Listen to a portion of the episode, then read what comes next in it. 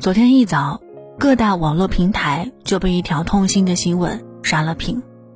很多人挚爱的演员高以翔永远离开了我们。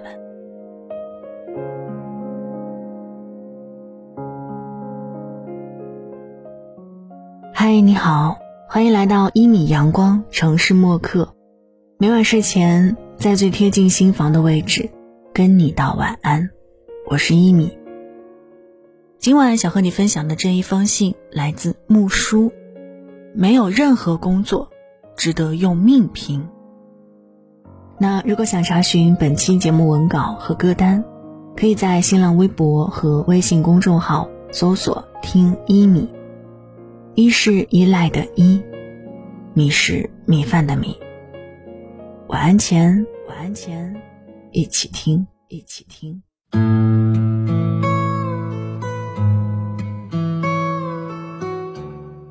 昨天一早醒来，例行刷新闻，眼睛还没能完全睁开，一条报就冲向了我眼前。曾在《遇见王沥川》里饰演王沥川的高以翔，在录节目时出意外了。从现场观众的爆料来看，高以翔在刚奔跑完后直接晕倒，心跳停止。黄景瑜等艺人大喊着：“医生呢？”现场人员对他进行了十五分钟的心肺复苏，救护车才来将他送往医院。等了一早上，焦心了一早上，却没等来好消息。高以翔抢救无效离世，各路明星纷纷发文悼念，包括王沥川的女主焦俊艳。因为你演活了王沥川，我才相信了，我是谢小秋。以翔同学。在另一个世界，你要继续做你的慢性子。高以翔出事时正在录制的节目叫做《追我吧》，从百科上来看，这是一档夜晚城市实境追跑真人秀，但实际看下来，我觉得更像是一档极限运动真人秀。一人需要跑三四条线，比如一次性障碍两公里，徒手爬七十米高楼。再从高楼滑索到对面的矮楼，等等等等。而且这节目一般是在凌晨录制，冬天室内外天气寒冷，艺人穿的很少，再加上剧烈运动，早前已经有多位艺人因高强度产生不适，跑吐了、吸氧那是日常，就连拳击运动冠军邹市明等身体素质良好的运动员，都因强度太大受伤了。高强度消耗体力脑力，凌晨通宵是常态，这是艺人工作的日常，也是很多普通人的日常。道理都懂，可大家都还是一直在以透支健康作为代价。你说你怕死，大可以选择不做啊，可其实这不就是最无奈的事儿吗？无论是艺人还是普通人，面对工作，为了自己的未来。很多时候，真的有的选吗？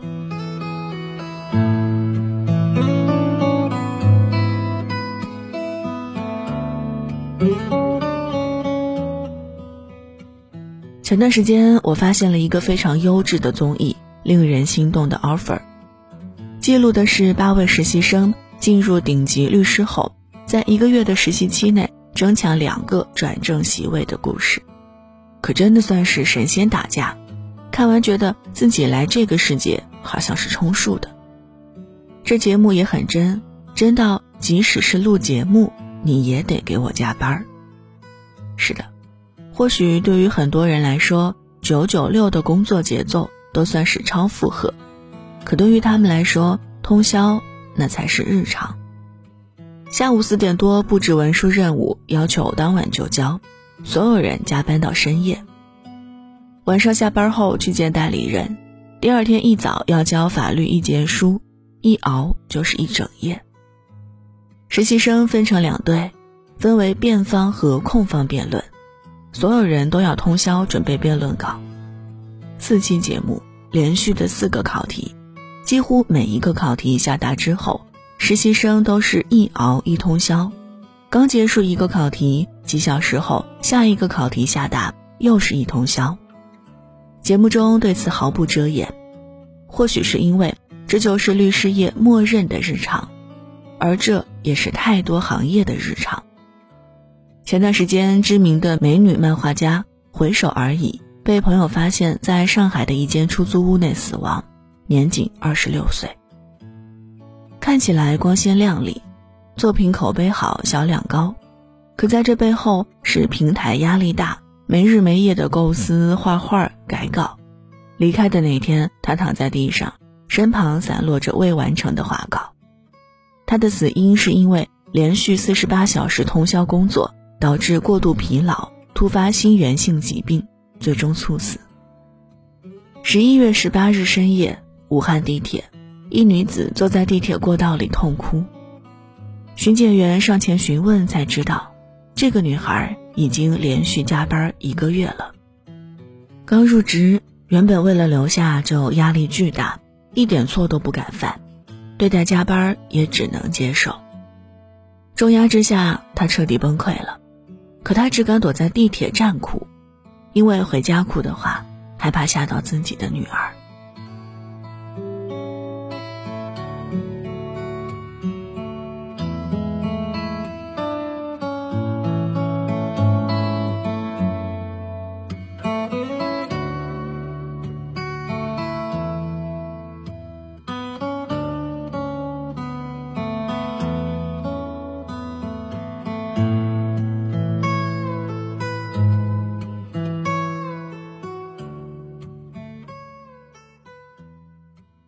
双十一直播，我在李佳琦的直播间待了五个多小时，看着他布满红血丝的眼睛、半哑的嗓子和不稳的气息，满是心疼。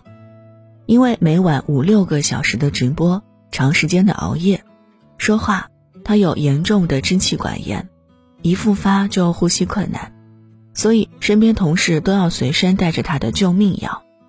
一个大男生瘦到体重只有一百零八斤。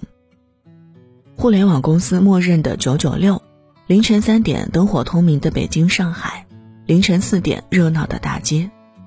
中国超越了日本，成为了过劳死第一大国，每年超过六十万的人过劳死，而即使没走到死亡的那一步，焦虑、抑郁也已成为了现在职场人的通病。很多人都会安慰你，工作太累了，不想干了，可以换一份轻松一点的。觉得累了就请假，上班不还是为了生活吗？谁都知道这些人是好心，可道理谁不懂？但面对现实，最扎心的不就是很多时候你压根儿就没有选择权吗？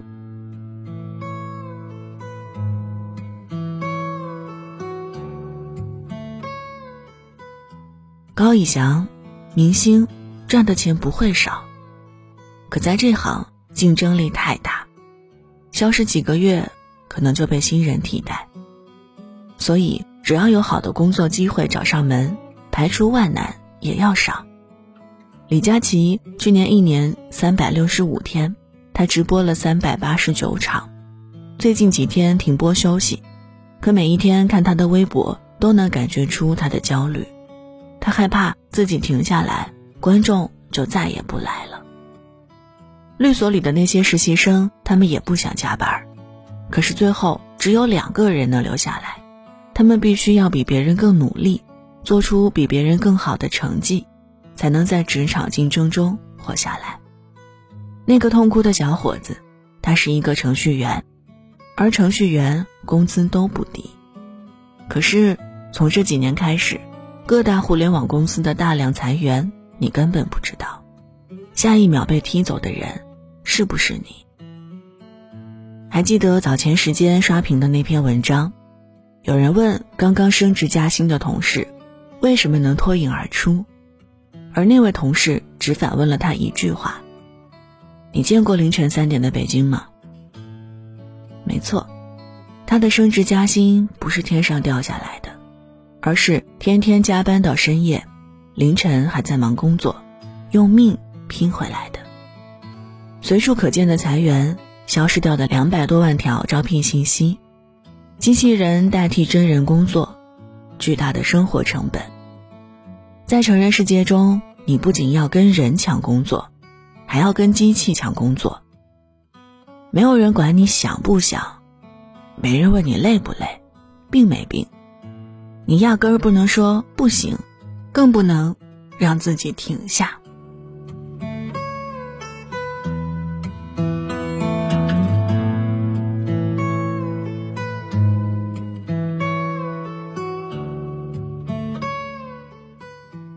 鸡汤文里太多道理，可在现实压力下，废话居多。总在倡导着大家不要过劳，可现在九九六。已经被太多公司合理化，不加班你就滚，反正多的是人愿意顶替你的工位，没日没夜加班。反正你加班把身体加坏了，就劝退你，换一个年轻力壮的继续加班。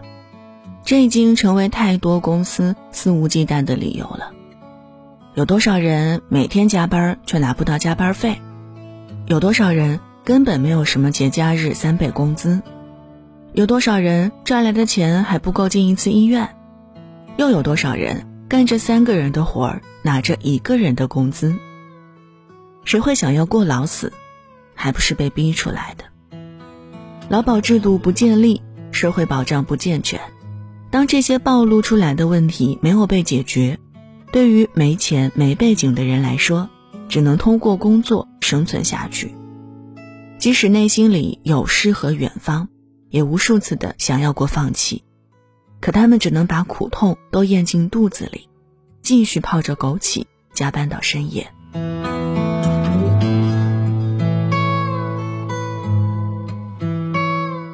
无奈很多，但最后还是想鸡汤一下。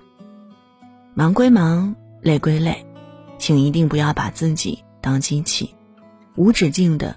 用健康换钱，学会判断自身的身体情况，为休息、吃饭、运动制定一个计划，保持心情愉悦，而最重要的是，一定要定期体检。人类所能犯的最大错误就是拿健康来换取其他身外之物。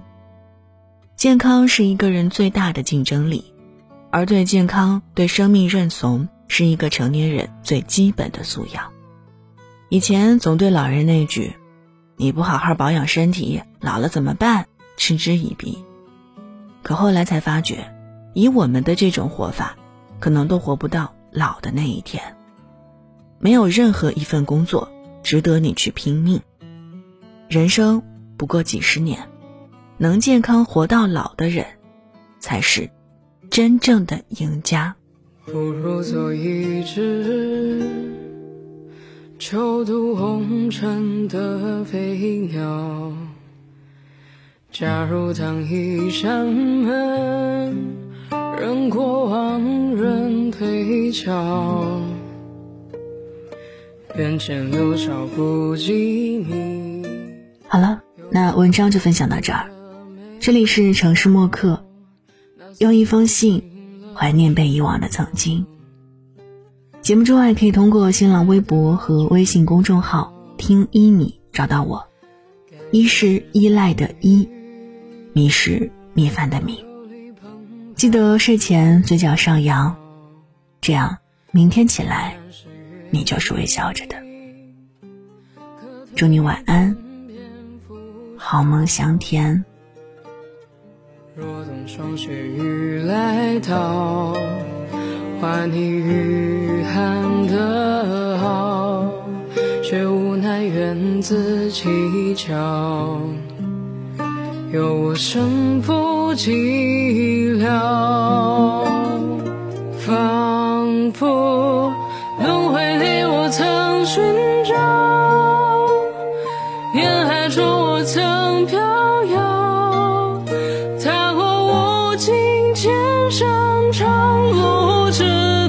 无处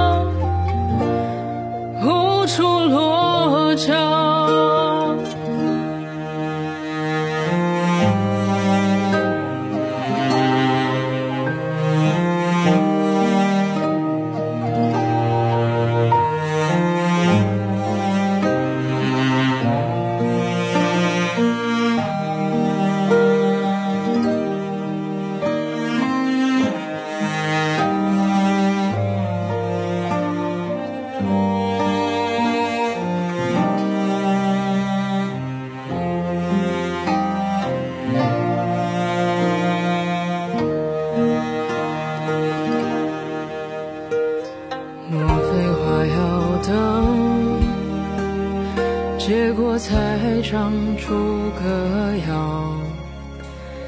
难道还不如佛结伴为人成道？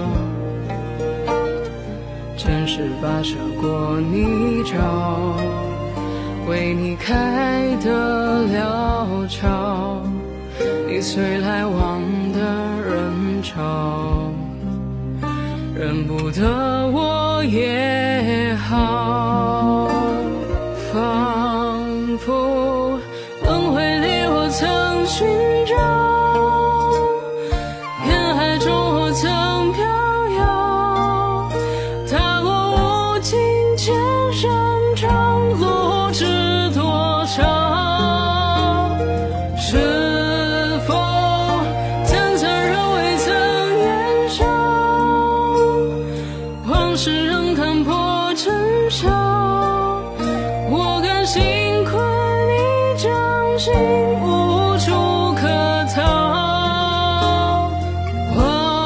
是。